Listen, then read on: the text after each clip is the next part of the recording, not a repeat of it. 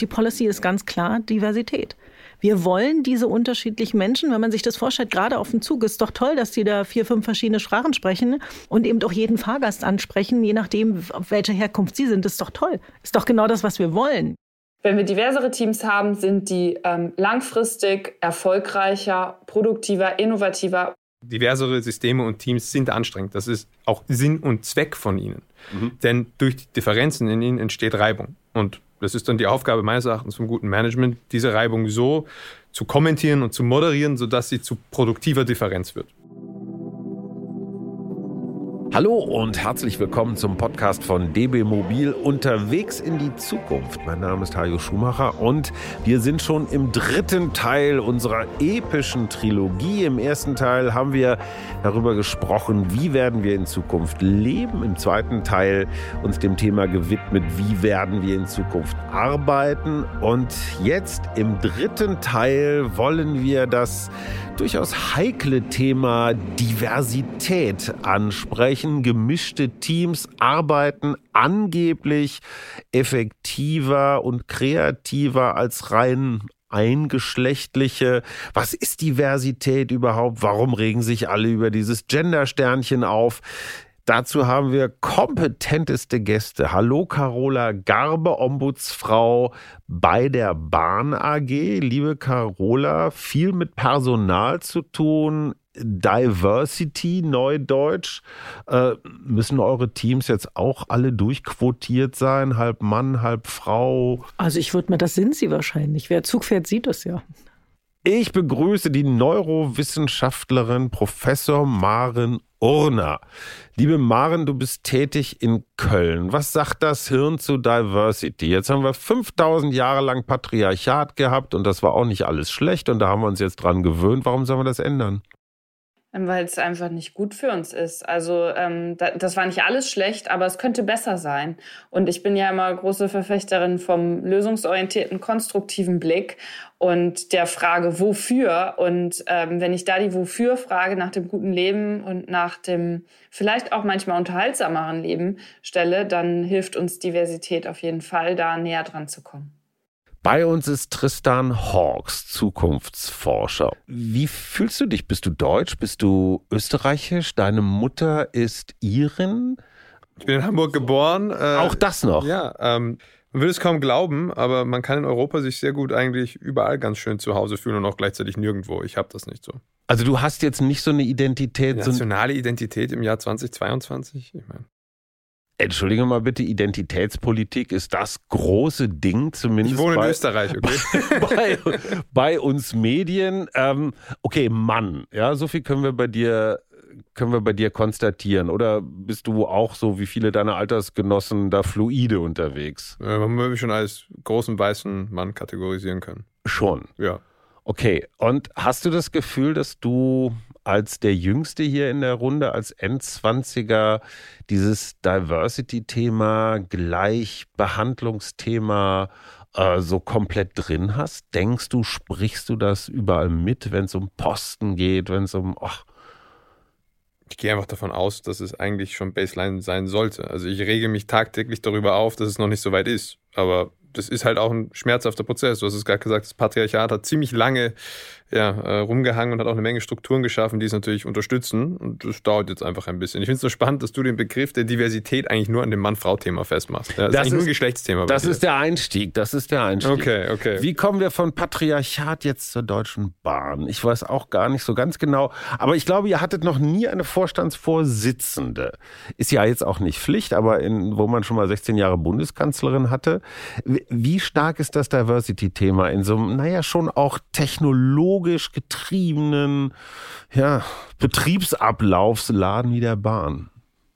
Also für uns ist das natürlich ein Riesenthema und einfach aus dem herausgeboren, dass wir einen einen Arbeitnehmermarkt haben und uns um die Menschen, die bei uns arbeiten sollen, sozusagen äh, raufen mit den anderen Großkonzernen. Mhm.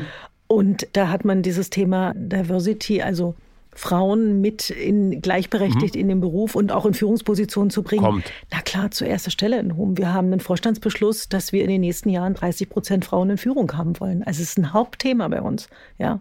Unter dem vieles untergeordnet wird, ganz klar auch. Wir haben ja auch Vorständinnen, also mhm. haben wir inzwischen. Wir haben nur noch keinen Vorsitzenden, aber. Kommt. Weiß ich nicht. Maren, ich brauche von dir jetzt mal ganz dringend Schützenhilfe. Tristan hat mich gerade natürlich, wie sich das gehört, dafür kritisiert, dass mein Diversitätsbegriff rein auf das Mann-Frau-Thema reduziert ist. Das ist natürlich viel zu wenig. Ich hätte von dir jetzt eine kurze Vorlesung. Ne? Wir, wir, wir, etablieren das neue Format der Podcast-Kurzvorlesung. Quick-Vorlesung quasi. Quick Reading. Was ist Diversität? Also äh, ich bin keine, das muss ich da vorweg schicken, ne? Ich bin keine Diversitätsprofessorin oder habe das studiert. Für mich ist Diversität aus der neurowissenschaftlichen Perspektive und kognitionswissenschaftlichen Perspektive eben einfach äh, Vielfalt tatsächlich. Und Vielfalt ist das, was unser Leben bestimmt. Und auf der anderen Seite, ähm, wir haben ja immer Licht und Dunkel, suchen wir, sucht unser Hirn Vielfalt, sucht Abwechslung und ist neugierig. Und auf der anderen Seite sehnt es sich eben nach Kategorisierung und nach Strukturen oder den wir es im Deutschen ja so gerne nennen, den Schubladen. Also die Mann-Frau-Schublade, die Alt-Jung hast du eben auch schon aufgemacht. Ähm, und wir werden sicherlich noch ein paar andere Schubladen hier jetzt gleich öffnen. Und das ist nicht immer schlecht. Also auch das ganz wichtig. Uns hilft ja diese Kategorisierung, diese Verengung von Diversität, um überhaupt über Dinge reden zu können. Also sonst, wenn wir keine, ne, müssen wir einfach nur mal weiterspinnen. Wenn wir keine Kategorien haben, dann haben wir auch keine Wörter, um Dinge zu benennen. Also so lernen Kinder, also kurzer Schwung zur Entwicklungspsychologie an der Stelle noch, so lernen wir als Kinder und auch später als Erwachsene dann, zum Beispiel erstmal vielleicht äh, Hund und Katze zu unterscheiden. Und am Anfang ist dann vielleicht auch mal ein Hund eine Katze, weil wir einfach nur lernen, ja, ne, vier Beine, zwei Ohren, ein Schwanz und weiß nicht, ein bisschen Fell. Und dann kommt die nächste Schublade und wir merken, okay, ist nicht alles Hund und wir brauchen die Katzenschublade oder eben umgekehrt. Und so ist es ja bei vielen Dingen, wo wir einfach versuchen, Dinge zu bündeln, zu gruppieren, um einfach drüber sprechen zu können. Das kann aber eben auch ja, nach hinten losgehen, wenn das dafür sorgt, dass wir diese Schubladen, um bei dem Bild zu bleiben, nicht nur zulassen, sondern am besten noch verrammeln mit irgendwie, weiß ich nicht, anderen Schränken, die wir da vorstellen und gar keine, ähm, gar keine Bewegung zwischen den Schubladen zulassen und vor allen Dingen auch keine Kommunikation. Also dass ein Element aus der einen Schublade mit dem Element in der anderen sprechen darf oder kann. Der sicherste Weg für mich als, als Journalist und Kolumnist zu einer unfassbaren Menge von lesenden Briefen ist, wenn ich statt Leserbriefen lesende Briefe sage, weil ich, wie sich das gehört, versuche, das generische Maskulinum, habe es gerade in der Zeit gelernt von Herrn Kermani, dass wir das auch brauchen, aber mal ganz abgesehen davon, die etwas ältere Tageszeitungsleserschaft findet Gendern ganz, ganz fürchterlich. Klammer auf, Verhunzung der deutschen Sprache, Klammer zu. Da gibt's dann noch zehn weitere solcher Begriffe. Woher kommt das? Was passiert in den Gehirnen dieser Menschen? Wogegen wehren die sich oder was wollen die? Ja, die halten natürlich an den Schubladen fest. Also bleiben wir einfach mal oder bleib ich kurz ein bisschen bei diesem Bild. Die halten an den Schubladen fest, weil das ist ja das, was sie gelernt haben. Und jetzt kommt noch eine weitere wichtige Daumenregel von wie unser Gehirn funktioniert. Ähm, es ist ein Leben lang veränderbar, also die sogenannte Neuroplastizität, also die Formbarkeit von allem, was in unserem Gehirn passiert. Bis zum letzten, ich sage mal, bis zum letzten Synapsenfunken verändert sich unser Gehirn. Das ist das Potenzial und die Riesenchance. Aber das geht halt mit dem Alter immer langsamer und vielleicht auch ein bisschen schlechter. So, das heißt, je älter ich bin im Mitte gesehen, je älter ich bin, desto mehr sehne ich mich nach festen Strukturen und Formen und Regeln, die ich dann auch schwieriger hinterfrage. Weil wir alle neben dem im Immunsystem, was wir jetzt in den letzten zwei Jahren sehr gut kennengelernt haben, im Sinne von zumindest alle ja zu Hobby-Virologen und Epidemiologen und weiß nicht was geworden sind, gibt es auch noch ein psychologisches Immunsystem. Oder so hat die Psychologie das getauft, um halt die Vergleichbarkeit herzustellen. Und das ist einfach was, was, wenn wir Informationen bekommen, die nicht in unser bisheriges Weltbild passen, dafür sorgt, dass wir erstmal sagen, nö, das will ich nicht, das ist schlecht, das ist anders, das gehört sich so nicht, das haben wir nie so gemacht. Ja, so alles so, so klassische Aussagen. Und das ist halt einfach, umso länger so ein Gehirn da irgendwie in so einem Kopf aktiv war äh, oder bisher war, umso stärker. Also das, ja, können wir jetzt vielleicht Altersstarrsinn ist so die Extremform. Ne? Schon gut, schon gut. Es tut, äh, jeder Satz tut mehr weh. aber, aber ganz wichtig, Hajo, man kann ja auch, wir, nicht Mann, sondern wir können eben auch diese ja, Neugier, das ist ja der Wert, den ich mittlerweile tatsächlich so als wichtigste menschliche Eigenschaft äh, auserkoren habe, die können wir eben auch bis ins hohe Alter bewahren, weil wir sind nach wie vor ähm, an Zusammenhängen und Dingen interessiert. Da spielt unsere Umgebung halt eine ganz, ganz wichtige Rolle mit. Also, dass wir uns Umgebungen aussetzen, die das dann eben auch stimulieren und die dafür sorgen, dass vielleicht mal der ein oder andere Schrank vor der Schublade weggeschoben wird. Lieber Tristan, aus der Vergangenheit kann man ja das eine oder andere für die Zukunft lernen. Diese Genderstern-Debatte, die gibt es nicht nur in Deutschland, die gibt es in Österreich, die gibt es in der Schweiz, die gibt es, äh, naja, in all den Ländern wahrscheinlich, äh, wo es verschiedengeschlechtliche Artikel gibt. Gelobt sei das Englische. Gab es sowas schon mal? Ist das, ist das eine Phase? Geht das vorüber oder steht das für einen größeren Transformationsprozess, den wir erleben? Also ich glaube, gerade anhand von dem Thema Gender kann ich so nicht sagen, ob das schon mal passiert ist, aber dass es so alte Muster gibt, die anhand dann von irgendwelchen Wertigkeiten festgehalten werden von älteren Generationen und dann die Jüngeren das sozusagen gefühlt bedrohen und über den Haufen schmeißen und irgendwie mhm. deren Welt zerstören mit ihren neuen viel zu progressiven Vorstellungen von wie die Gesellschaft sein sollte. Findest du dich langsam? ja, ich taste mich ran. Okay, sehr gut. ähm, das kommt natürlich immer wieder. Also die alte Generation findet meistens, oder die ältere Generation findet immer historisch, das habe ich schon mhm. auch äh, untersucht, immer die neuen ja, Kulturformen der jungen Generation immer zu progressiv und so weiter und so weiter. Das ist ein Klassiker. Ja, aber trotzdem erleben wir hier ja was anderes. Maren hat es ja gerade schon kurz angedeutet, so eine gewisse Schwarz-Weiß-Binärordnung. Also das ist ein Mann und das ist eine Frau. Lieblingsbeispiel bei Facebook gibt es 60 verschiedene geschlechtliche Orientierungen, äh, die man sich zulegen kann. Und Geschlecht wird von jungen Menschen als was Fluides betrachtet. Also ich kann auch morgens Mann und abends Frau und sonst irgendwas dazwischen sein. So eine Art gefühltes Geschlecht.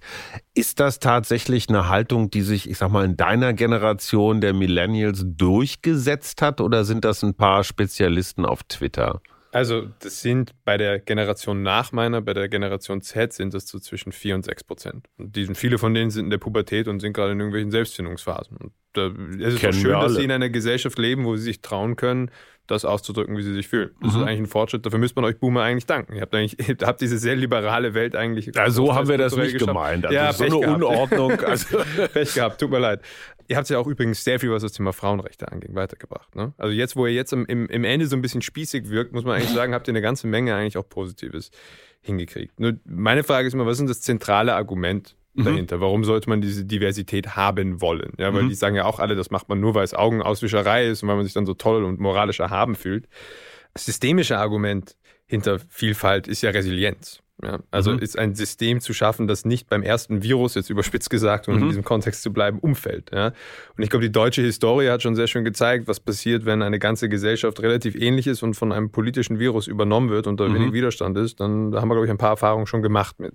Soll heißen, natürlich, es ist anstrengender, es ist komplexer. Es mhm. ist so. Also diversere Systeme und Teams sind anstrengend. Das ist auch Sinn und Zweck von ihnen. Mhm. Denn durch die Differenzen in ihnen entsteht Reibung. Und das ist dann die Aufgabe meines Erachtens vom guten Management, diese Reibung so zu kommentieren und zu moderieren, sodass sie zu produktiver Differenz wird. So nennen wir das eigentlich. Mhm. Und das verlangt natürlich eine Menge ab. Für, den, für die meisten Manager ist es viel dankbar, sich zehn Männer reinzusetzen, die gehen abends Bier saufen und das war's dann. Ja, das ist genau. viel, viel angenehmer. Und reden alle über Fußball. Genau. Ist halt weniger, ist halt weniger produktiv und weniger resilient. Und mhm. als Manager würde ich sagen, sollte doch der Anspruch sein, dass man ein möglichst produktives, kreatives, das fehlt da auch mit mhm. rein, äh, und resilientes Team hat. Also insofern, das ist kein, was ja oft meiner Generation unterstellt wird. Ja, dass es irgendwie einfach so eine moralische Selbsterhöhung ist und dass wir das einfach nur jetzt pushen und in diese Extreme treiben, weil, weil wir. Nein, ihr macht das, weil ihr unsere Gesellschaft resilienter machen wollt. Ne? Ist schon klar. Das ist das, das mag ich so an diesen jungen Leuten. Sinn, Haltung, Großartigkeit.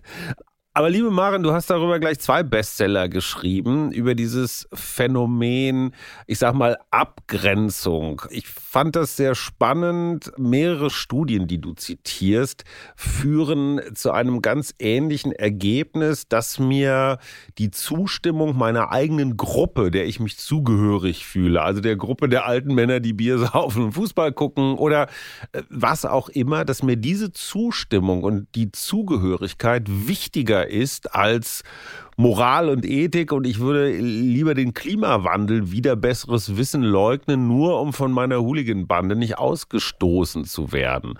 Ist da das menschliche Gehirn nicht super antidivers?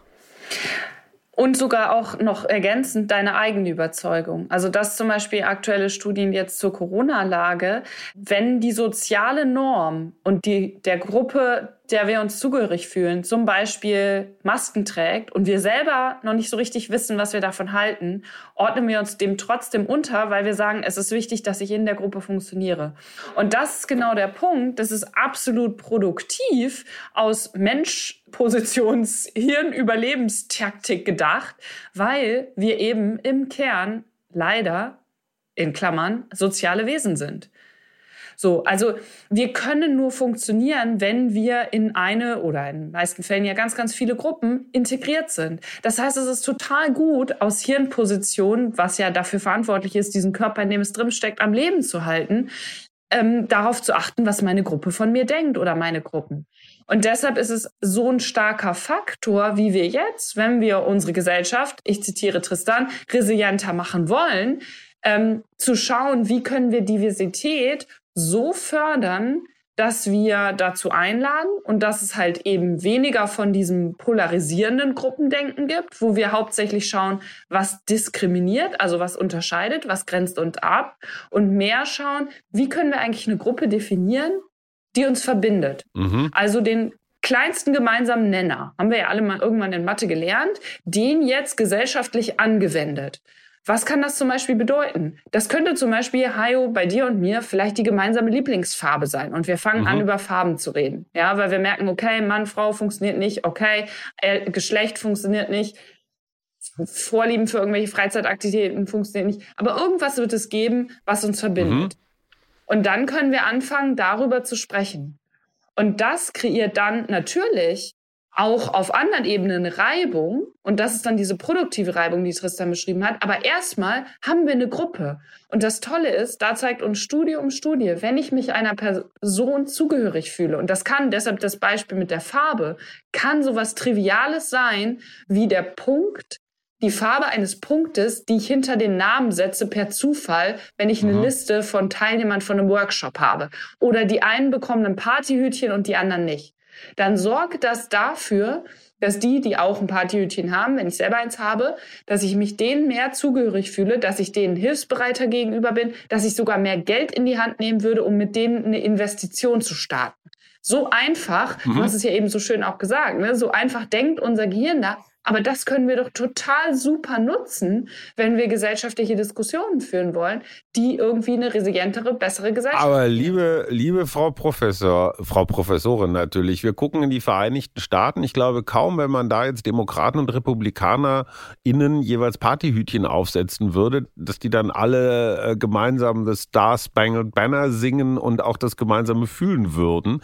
Das Unterscheiden ist ja eine Strategie, die erleben wir nicht nur in der Politik, ob national oder international, die erleben wir jeden Tag beim Fußball, die erleben wir in der Werbung. Das heißt, das Trennen ist natürlich Geschäftsmodell für ganz viele Menschen, die mehr oder weniger Gutes im Schilde führen. Ja, das ist genau der Punkt. Mehr oder weniger Gutes, nämlich im Sinne von mehr Schlechtes. Und das, ich bin dankbar, dass du jetzt die wirtschaftliche Ebene ansprichst, weil ähm, das der Punkt nicht nur ja auf einer, ich sag mal, ethisch-moralischen, ach, wir wollen die Gesellschaft besser machen, sondern am Ende auch die produktivere Strategie ist. Was meine ich damit? Und damit die gewinnbringendere Strategie, wenn wir die Diversität fördern. Ähm, nehmen wir mal die Belegschaft. Also wenn wir, du hast es ganz am Anfang in einem Nebensatz schon mal gesagt, wenn wir diverse Teams haben und jetzt hier tatsächlich nochmal zurückkommt auf die ganz naheliegende Unterscheidung zwischen Männlein und Weiblein, Wenn wir diversere Teams haben, sind die ähm, langfristig erfolgreicher, produktiver, innovativer, whatsoever. Ja, also das, das zeigt uns Studie um Studie. Wir müssen es nur schaffen, das in unseren Alltag, in die ja, wirtschaftlichen Strukturen zu integrieren. Also es erscheint, äh, um hier mal ein bisschen äh, Werbung nicht für mein nächstes Buch, aber ein Buch zu machen, wo ich für interviewt wurde, erscheint im März ein Buch, das heißt, warum Frauen die Welt retten. Und jetzt ganz wichtiger Untertitel, und Männer dabei unerlässlich sind, weil wir beide Perspektiven brauchen oder im besten Fall noch mehr Perspektiven, weil das für diese produktive Reibung sorgt und am Ende des Tages die besseren Lösungen bei rauskommen. Also wirklich so auch der bessere Cashflow. Jetzt kannst du natürlich hingehen und sagen, okay, aber wenn dann die Lösung darin besteht, dass wir ne, Nike versus äh, Adidas, Pepsi versus Cola und so kreieren, sorgt das am Ende des Tages ja nicht für die bessere Gesellschaft. Also da, glaube ich, müssen wir tatsächlich einfach auch ein bisschen an unseren Gutmenschen in uns appellieren und sagen, Moment mal, worum geht's denn eigentlich am Ende des Tages? Was wollen wir wirklich erreichen? Und da fühlt sich dann auf individueller und gesellschaftlicher Ebene das Gemeinsame besser an. Also als Feministin, äh, der ich, die ich im Herzen ja bin, wäre ich allein schon bei dem Buchtitel die Decke hochgegangen. So, wie war der noch? Warum Frauen total super sind und Männer auch nicht immer nur im Weg rumstehen. Das ist ja auch schon so eine Form von Alltagsdiskriminierung, die ist lustig gemeint, die funktioniert aber nur in die eine Richtung. Das heißt, Frauen dürfen abschätzig über Männer reden und kriegen dafür großen Applaus. Und ist, ist das so gemeint mit der Geschlechtergerechtigkeit, Frau Professorin? Nein, nein, nein. Und das Traurige am Podcast ist ja gleichzeitig das Schöne, ist, dass die Zuhörerinnen und Zuhörer uns nicht sehen. Aber ich habe gerade ganz vehement mit dem Kopf geschüttelt, weil es tatsächlich überhaupt nicht darum geht, dass für dieses Buch nur Frauen zu Wort kommen und dann irgendwie den großen Hetzkrieg gegen die Männer fahren. Also das ist ja genau das, was ich eben versucht habe zu erklären, worum es nicht geht. Also es geht jetzt nicht darum zu sagen, okay, wir hatten jetzt so und so viele Jahre die Männer äh, an der Spitze und jetzt brauchen wir mindestens genauso viele Jahre die Frauen an der Spitze, sondern wir brauchen beides. Wir brauchen die unterschiedlichen Perspektiven und wir brauchen die Diversität, um bei dem Thema zu bleiben, um die besseren Lösungen zu finden. Also wenn es uns wirklich darum geht, und das ist auch die, das sind wirklich die ganz großen Fragen, um sie es dann auch geht, daher auch das, warum Frauen die Welt retten werden und Männer dabei unerlässlich sind, weil es tatsächlich eben auch um das langfristige Planen geht.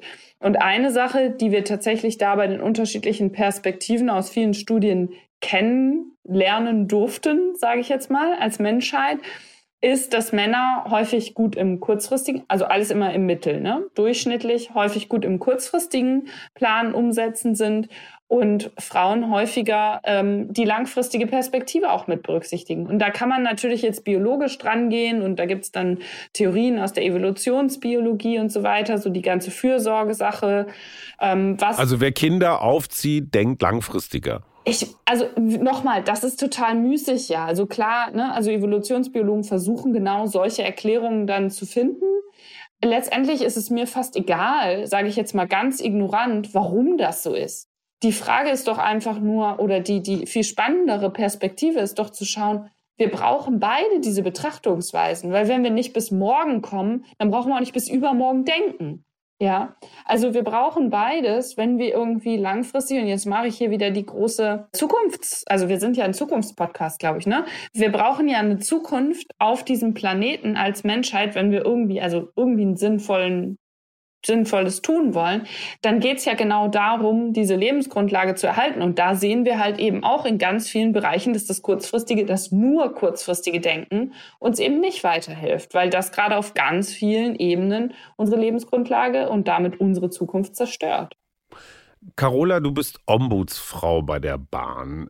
Für alle, die nicht wissen, was das ist, mal so ganz kurz zusammengefasst, wenn es Konflikte gibt oder Beschwerden oder ich sag mal kritische Anmerkungen und man will damit jetzt nicht direkt zum Chef rennen oder das ist ein bisschen heikel oder privat oder so, kann man das bei euch in einem vertraulichen Rahmen loswerden. Das heißt, ihr seid so eine Art Schlichtungsstelle vielleicht. Wie viel Diversitätsthemen laufen da bei euch hm. auf? Also ich würde es gar nicht Schlichtungsstelle nennen, sondern wir, also es sind Menschen, die Konflikte mit sich oder mit anderen haben. Es ist ja auch beides, die mhm. zu uns kommen.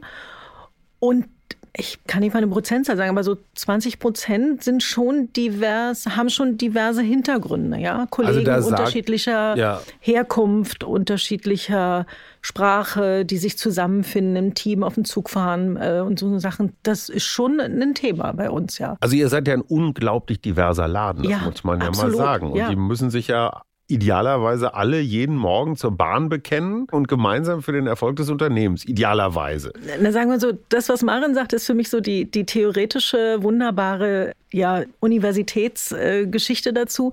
Und ich erlebe das täglich. Mhm. Ja? Also das, was ich auch, der Job ist wirklich, dass es diese Konflikte gibt in der Belegschaft. Und die entscheidende Frage ist ja, wie das Management und wie die Organisation mit diesen Konflikten umgeht. Mhm. Ja, und da sind wir halt ein Teil als Ombudsstelle und wir versuchen, beide Seiten zu hören. Ich sage ganz oft zu demjenigen, ich bin nicht Ihre Anwältin, sondern mhm. ich höre mir beide Seiten an und versuche dann eine Lösung zu finden, wie man einen Konflikt löst. Und das sind auch oftmals ähm, Konflikte, die aus der Diversität der Belegschaft hervorrufen, natürlich. Also kulturelle, ich sag mal, da, da arbeitet eine Muslima, die trägt ein Kopftuch. Alles. Und da kommt jetzt ein, wahrscheinlich eher ein älterer Herr und sagt, äh, gibt's aber nicht, absetzen oder so. Also, aber wie? Dann hörst du dir das beides an und die haben beide sehr unterschiedliche Einstellung? Ja, Was machst du denn? Das, das kann ich ganz genau sagen. Und ähm, es gibt meistens ein Gespräch dann mit dem Vorgesetzten, wo wir ganz klar klären, was ist die Policy im Konzern? Mhm. Ja, und die Policy ist ganz klar Diversität. Wir wollen diese unterschiedlichen Menschen, wenn man sich das vorstellt, gerade auf dem Zug, ist doch toll, dass die da vier, fünf verschiedene Sprachen sprechen und eben auch jeden Fahrgast ansprechen, je nachdem, auf welcher Herkunft sie sind. Das ist doch toll. Ist doch genau das, was wir wollen, ja. Und das nochmal klar machen, dann den manchmal Vorgesetzten, aber auch den Mitarbeitern selbst. Das tun wir sehr wohl, ja. Jetzt mal kurz eine Frage. Du hast gerade Mitarbeitern gesagt. Ja, ich hätte Mitarbeitenden sagen müssen, richtig. Aha. Ähm, mhm. merkst du, dass sich da was getan hat bei dir? Also ich bemühe mich, ja. aber nur, dass ich weiß, dass es richtig wäre, heißt nicht, dass ich es immer schaffe. Ich bin halt Mensch. Aber, aber du denkst es mit. Ja, meistens schon. Aber ja. du siehst ja, wie es mir rausrutscht. Ja, klar, äh, geht mir auch so. Tristan, mal in die Zukunft geblickt. Auf der einen Seite dieses Diversitätspostulat, wir sollen alle auch toleranter werden und das Miteinander irgendwie so hinkriegen. Ich habe den Eindruck, der Trend geht in einer globalisierten, digitalisierten Welt, zumindest in Teilen, in eine komplett andere Richtung. Also dieses sich selbst seiner ja, welcher auch immer Identität versichert. Das sind jetzt die letzten Aufflacker, also gerade im Mann-Frau-Konflikt, so dieses Trump, Bolsonaro, Boris Johnson-mäßige, das sind halt die letzten aufflackernden maskulinen Verlustfantasien, die sich dann noch irgendwie einmal breit machen. Das ist und, auch in Ordnung. Und, und wenn die weg sind, ist dann. Und dann beruhigt sich das Ganze mal ein bisschen. Ja, jetzt okay. haben wir einerseits mal auch gemerkt, dass, davon bin ich zumindest überzeugt, dass die tendenziell, wieder mit Verlaub, weiblichen Lösungsmechanismen für die Probleme der Zukunft vielleicht ein bisschen besser sind. Wir als Männer haben ja sehr lange mhm. bewiesen, wir wissen, das kann man auch Kurzzeitlösung nennen oder ich sag's mal draufhauen und dann geht's weg, sozusagen mhm. das Problem. Das ist, glaube ich, für die Zukunft nicht unbedingt geeignet. Also insofern ist das auch eine wunderbare Angelegenheit, wenn da mehr in Anführungszeichen weibliche Skills auch mit in die Führungswelt kommen. Nun muss man einfach sagen, ist zum Thema Sprache schon kein Zufall, dass in Österreich und Deutschland wirklich extrem schlecht im europäischen Vergleich dastehen, was mit Frauen in Führungspositionen und sowas angeht. Sprache definiert natürlich schon einiges. Und ich habe diese Diskussion schon rauf und runter gehört. Ich habe mein ganzes Buch auch gegendert, mit Doppelpunkt sogar, mhm. also das allerprogressivste, wenn ich das so sagen darf. Ja, man, man liest sich in dem Buch, das unsere fucking Zukunft heißt, man liest irgendwann drüber weg, finde ich. Ja. Ganz interessant. So nach der 20. Seite fällt es nicht mehr auf. Also man kann sich auch dran gewöhnen. Man kann sich auch, das, das wäre ja mein, mein Ratschlag ja. an all deine netten Leserbriefe, die du da kriegst. Man kann sich auch ja. dran gewöhnen. Es wird schon wieder alles in Ordnung. Nur es ist eben so, diese Diskussion führt man ja immer ganz oft, das macht doch keinen Unterschied und so weiter. Mhm. Nur am Ende geht es darum, wenn wir beim äh, Thema der Bahn sind, ja, wenn, wenn eben dann es Lokführerinnen heißt, dann können sich junge Mädchen viel mhm. früher damit identifizieren mhm. und diesen Beruf dann auch anstreben. Denn darum geht es ja. Das ist bei Pilotinnen und so weiter nicht anders. Das ist das einzige Argument dafür, das mir äh, wirklich bekannt ist. Und das reicht verdammt auch nochmal. Das ist auch völlig in Ordnung. Also ich nehme jetzt mal mit, Neudeutsch, Bolsonaro, Trump und all die anderen mit einem etwas, ich sag mal, klassischen Männerbild sind eigentlich schon, ja. sind eigentlich schon Geschichte. Das, das lassen wir mal so stehen, weil dazu würde Maren garantiert noch einen, einen weiteren Kurzvortrag halten. Aber Maren, in deinem letzten Buch hast du ein interessantes Gegensatzpaar, ich verkürze natürlich, aufgemacht. Auf der einen Seite die Angst, Angst, die in zunehmend unsicheren Zeiten, wir hatten es ja in Folge zwei, die Beschäftigungsverhältnisse sind nicht mehr ganz so eindeutig. Wir hatten es in Folge eins dieser epischen Podcast-Trilogie, ähm, dass die ganze Digitalisierung wahnsinnig viele Veränderungen mit sich bringt.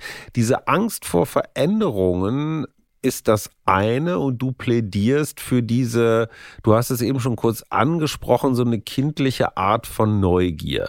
Damit haben wir den Menschen aber die Angst noch nicht genommen. Dieses Gefühl von, ich sag mal, Sicherheit, aufgehoben sein, in meinem Stamm verankert sein.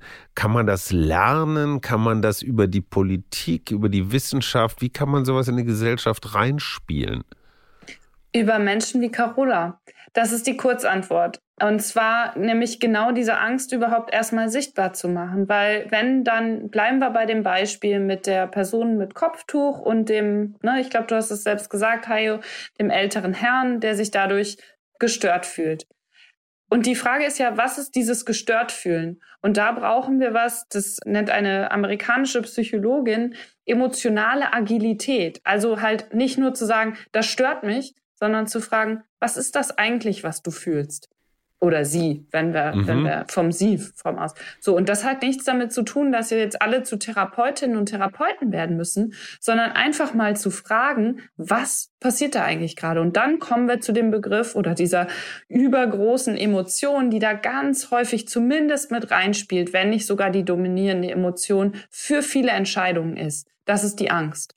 Und die Angst ist natürlich immer begleitet von so einer gewissen Unsicherheit. Angst, das Alte zu verlassen, die Sicherheit irgendwie rauszutreten und, und vielleicht sogar Außenseiter. Da sind wir wieder beim Gruppendenken, ja. Außenseiter zu werden und nicht mehr zu meiner Gruppe dazugehören oder meine Gruppe gefährdet zu sehen, weil auf einmal Menschen sich anders anziehen, anders sprechen, anders, ihr kennt die Beispiele alle, wir haben sie alle mhm. angesprochen, ja. So, das heißt, diese Angst erstmal zuzulassen und nicht zu sagen, wir müssen die Angst wegwischen, sondern die ist da und die ist real. Ein Gefühl kann ich ja nicht sagen, es ist falsch. Ich kann nicht zu dir hingehen, Hajo, wenn du sagst, ich habe Angst vor Maren, kann ich ja sagen, nö, vor mir brauchst du keine Angst haben, dann hast du trotzdem mhm. vielleicht noch Angst. Ich kann aber anfangen, diese Angst ernst nehmen oder wir gemeinsam und können gucken, woher kommt die dann vielleicht. Und das, deshalb meinte ich eben so in, in einem Satz, mehr Menschen wie Carola oder mehr Jobs und mehr mh, hm, gesellschaftliche Strukturen, die genau das erlauben. Und zwar auch in der Politik. Weil Politik viel mehr Psychologie ist, da kommt jetzt mein kleines Mini-Plädoyer, als wir häufig versuchen, uns weiß zu machen. Und das gilt eben in der Wirtschaft, in der Politik und in allen gesellschaftlichen Strukturen, dass wir eben immer Menschen sind, die bestimmte Werte und Vorstellungen haben. Und die häufig dann durch Angst gefährdet werden. Und nur, und da sind wir beim Journalismus, wenn wir darüber reden, können wir das irgendwie gut und konstruktiv anpacken. Wir haben ja jetzt diese Ampelregierung, dieses experimentelle Regieren mit gar nicht mal so großen und kleinen Partnern, sondern mit dreien auf Augenhöhe. Die haben sich ja nicht nur weniger CO2 äh, und mehr Gerechtigkeit in aller Welt auf die Fahnen geschrieben, sondern eben auch das Thema eines modernisierten Gesellschaftsbildes. Also, dass diese Vorstellung von Familie eine ganz andere ist. Nicht mehr Mann, Frau verheiratet, Kinder, sondern es gibt da so einen Satz, da wo Kinder sind, ist Familie. Verantwortungsgemeinschaften ist so ein Wort. Da sollen jetzt eine ganze Reihe Gesetze geändert werden. Die Kanzlerin konnte ja nicht verhindern, also die Vorgängerin Frau Merkel, dass die Ehe für alle schon mal eingeführt wurde, dass das dritte Geschlecht. Fakt ist, Carola, bei der Bahn, hast du das Gefühl, das nimmt eure wie viele Menschen arbeiten für euch? Schon eine ganze Menge. Ne? Also holt die das in ihrer Lebenswirklichkeit ab oder hast du das Gefühl, die sagen, ja, was ist, was, was soll denn dieser moderne Kram da? Also ich kann das gar nicht sagen, ob es alle abholt. Vermutlich mhm. nicht, weil das wäre für mich Gesellschaft. Ja, es holt nie alle ab. Aber es kann uns ja nicht aufhalten, es trotzdem zu tun. Denn die Richtung ist ja aus meiner Sicht komplett richtig. Ja. Und wenn wir auch als Unternehmen, als großes Unternehmen oder alle anderen großen Unternehmen etwas zu dieser Entwicklung beitragen wollen, denn da sind die Leute die meiste Zeit. Wir müssen als Unternehmen, als große etwas dazu beitragen.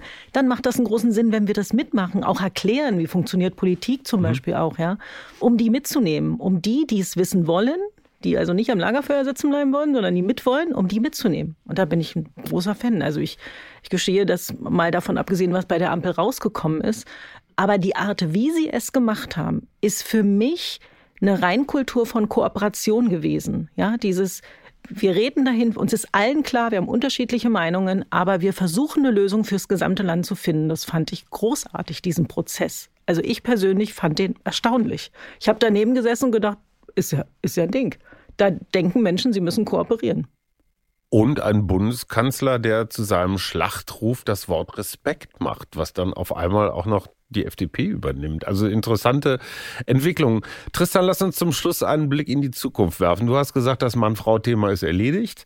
Damit beschäftigen sich nur noch ältere Herrschaften. Das wird sich auswachsen historisch. Wo siehst du die großen, ich sag mal, Konfliktlinien oder die Herausforderungen für unsere Diversitätstoleranz in der nächsten Zeit? Also ich sehe es gerade, das macht dann vielleicht auch wieder den Bogen zur ersten Folge ein bisschen. Ich glaube, da spielen soziale Medien noch eine ziemlich große Rolle, weil natürlich diese tribalen Tendenzen und jetzt diese neotribaleren, nochmal zugespitzteren Tendenzen, die also wir dieses spüren. Stammesdenken. Genau, ich brauche meine Gruppe. Wir ja. hatten es ja vorhin schon In-Group, Out-Group. Also ja. ich bin mit den Leuten bei mir in meiner Gruppe sehr solidarisch, aber das funktioniert nur, indem ich alle anderen total schrecklich finde und die mhm. sind von Anfang an die schlimmsten. Ähm, die Algorithmen profitieren natürlich sehr davon. Ja, das mhm. ist ja momentan so diese Spalten im Netz, das ist halt so irgendwie, das haben wir irgendwie auch schon akzeptiert, dass das so sein soll. Das ist halt so, ja. Und eigentlich könnten wir auch die sozialen Medien dazu nutzen, um auch viele dieser Berührungsängste innerhalb Diversitätsgruppen mal klar zu machen. Also vielleicht kleine abschließende Anekdote noch dazu. Die Regionen, die die höchste Angst vor Flüchtlingen während der Flüchtlingskrise hatten, mhm. waren die, die am wenigsten Kontakt mit ihnen hatten. Mhm. Ja, also die, die Angst vor dem, was man nicht versteht und nicht kennt und mit dem man keine Berührung hat, ist natürlich sehr groß. Im Netz könnte man sich auch, ich erinnere mich so ein bisschen noch dumpf an die Anfänge des Netzes und Social Media. Da hat man sich doch irgendwie ein bisschen unschuldig so getroffen, hat mit Leuten, ich kann auf einmal mit jemandem aus Amerika sprechen. Was ist denn hier los? Ja, klar. Das war ja mal eine gute Annäherung. Das ist ja jetzt eher andersrum. Ne? Jetzt sind wir eher in seiner, in seiner eigenen Gruppe drin. Das heißt, ich glaube, da könnte man eigentlich sehr schön auch mal sehen, wie wir Diversität und Digitalisierung dann eigentlich zusammenführen könnten und aus diesen, ja, momentan, wie schon gesagt, asozialen Medien, soziale Medien machen, die dann auch die Diversität der Gesellschaft widerspiegeln. Ne? Dass man sich da im Netz wieder berührt und findet, das ist der Grundmotor dafür, dass wir überhaupt noch ordentlich in Richtung Zukunft kommen. Maren, soziale Medien, du hast ja auch äh, mir als klassischen Medienschaffenden auch schon meine, meine Rolle zugewiesen. Du hast mit deinem persönlichen Projekt, du warst ja auch mal Start-up-Gründerin eines Unternehmens, das gibt es auch noch, heißt Perspective Daily und orientiert sich am Prinzip des konstruktiven Journalismus. Wenn ich was falsch sage, hast du überhaupt keine Hemmung, mich zu korrigieren. Sowieso äh, nicht, nee grundlegende Theorie von einem dänischen Kollegen Ulrich Hagerup, der sagt, konstruktiver Journalismus lässt die Lesenden nicht alleine mit irgendwelchen Problemen, sondern bietet auch Lösungen an. Vertreter meines Stammes sagen, das ist doch kein Journalismus mehr, das ist doch äh, gar nicht kritisch genug, wenn da immer Lösungen mitgeliefert werden. Ich finde das einen sehr spannenden Ansatz, weil das, was Tristan gerade sagte, das Polarisieren ist ein Geschäft Geschäftsmodell. Das heißt, Undiversität, damit kann man Geld verdienen, indem man die Leute halt länger bei Facebook hält oder sowas. Wie kriegen wir jetzt das neue Gesellschaftsbild und den, den Stuhlkreis für alle und wir haben uns alle lieb und sehen alle unsere Ängste? Wie kriegen wir das in Zukunft implementiert? Nichts gegen Perspective Daily, aber da fehlen noch 79 Millionen Deutsche, die sich da äh, zum Abo entschlossen haben. Kann das eine Politik mit Gesetzen? Kann, können das viele Carolas in ihren Unternehmen. Du als Wissenschaftlerin, wie kriegen wir es in die Köpfe rein? Und äh, davon wird jetzt ein kurzes, schlaglichtartiges so Schlusswort. Ja, du hast 1,30. Ah, okay. Also wichtig ist ein Begriff an der Stelle, vielleicht kriegst du sogar kürzer hin, der eben auch schon genannt wurde, nämlich zu kooperieren. Das Erfolgsrezept der menschlichen Spezies ist eben, dass wir kooperieren können. Wir haben keine scharfen Zähne, wir können nicht fliegen oder besonders toll schwimmen, außer vielleicht ein paar Ausnahmen von uns oder sonst irgendwas herausragendes tun, um zu überleben, sondern wir arbeiten zusammen. Und wie funktioniert diese Zusammenarbeit am besten? Indem wir uns nicht jemanden suchen, der genauso funktioniert wie ich oder du, sondern indem wir verschiedene Perspektiven nutzen. Egal, ob es jetzt kurzfristig und langfristig, männlich, weiblich oder was auch immer zusammennehmen. Und das ist das, was wir einfach noch mehr begreifen müssen. Und du hast mich gefragt, wer soll das denn wie, wo, wann jetzt genau umsetzen? Natürlich in allen Lebensbereichen. Also vom individuellen Anspruch an mich selbst, wenn ich mich weiterentwickeln möchte und irgendwie ein gutes Leben führen möchte, hin zu dem Anspruch eines Unternehmens, was natürlich auch Gewinn ne, generieren muss, um seine Menschen zu bezahlen oder zumindest ähm, ein Einkommen generieren muss, einen Umsatz generieren muss, um die Mitarbeitenden zu bezahlen. Und gleichzeitig natürlich aber auch eine gesellschaftliche Politik, die ausgerichtet ist an einer Zukunft und der Was jetzt Frage, die ja auch den konstruktiven Journalismus ausmacht, die zu diskutieren und mitzudenken und da einfach immer auf das zu verweisen, was Tristan eben anekdotisch gesagt hat, wo sind die fremdenfeindlichen Bilder am stärksten, da wo am wenigsten Berührung mit dem Fremden, dem noch Fremden ist. Eine groß angelegte Studie. Ich muss natürlich enden mit einer Note äh, hier äh, Studium. Ähm, wahrscheinlich sind es dann auch die 1,30 überschritten. Aber hey, so viel Zeit muss sein. Eine groß angelegte globale Studie zeigt, dass anhand von Stereotypen und zwar ähm, wurde da geschaut, wo Stereotype besonders stark ausgeprägt ist. Naja, und die Antwort liegt jetzt wahrscheinlich auf der Hand, ähm, dass es in den Regionen, in den Gesellschaften, Organisationen und Gruppen, wo eine geringe Diversität herrscht. Naja, mhm. und da mhm. sage ich, das wundert mich überhaupt nicht, weil unser Hirn lernt ja über das, was es wahrnimmt in der Welt. Und wenn diese Welt eben nur eine Sache mir zeigt, da sind wir wieder bei dem Kopftuch versus Nicht-Kopftuch, dann ist doch klar, dass ich ganz viel mehr Stereotype über alles habe, was ich halt nicht kenne. Also mehr geht doch nicht. Und weil ich wusste, dass ich dich als Neurowissenschaftsprofessorin im Gespräch habe, habe ich mich natürlich vorbereitet. Kennst Oha. du Mohamed Atari? Nein, noch nicht. Von der University of Southern California in Los Angeles. Der hat nämlich auch eine gut. groß angelegte Studie gemacht. Die wurde auch veröffentlicht in einem Fachmagazin, wie sich das gehört. Auf jeden Fall hat Muhammad Atari Folgendes rausgefunden, wie wichtig eine Vielfalt moralischer Überzeugungen in einem Netzwerk ist. Das heißt, wenn sich alle gegenseitig erzählen, dass das die einzig und richtige Wahrheit ist, egal ob das jetzt Impfen, Rassismen, Geschlechter oder Fußballvereine sind, dann steigt die Neigung zu Gewalt im Konfliktfall, zur Gewaltbereitschaft immens an. In dem Moment, wo Teams vielfältiger in ihren moralischen Ansichten sind, ist man kompromissbereiter. Das bestätigt das, was du gerade gesagt hast. Und du kanntest die Studie nicht. Nein, und ich bin total dankbar, yes. dass du sie mir. Nee, ich, im Gegenteil. Siehst ich du, schick's mal, dir. Das ist, der, richtig, das ist das Kooperation. Ist der, genau, der alte ja. weiße Mann wollte triumphieren und du sagst Danke. Du richtig. kannst mir doch nicht einfach so mein altes weißes Mannsein oh, verleiden. Mehr, mehr geht nicht. Ich korrigiere. Mehr ging noch. Danke dafür. Ganz herzlichen Dank. Das war ein Podcast, bei dem zwar keiner fliegen konnte, bei dem wir aber eine Menge gelernt haben mit unserer Trilogie unterwegs in die Zukunft. Das hier war Folge 3. Es ging um das ewige Reizthema Diversity.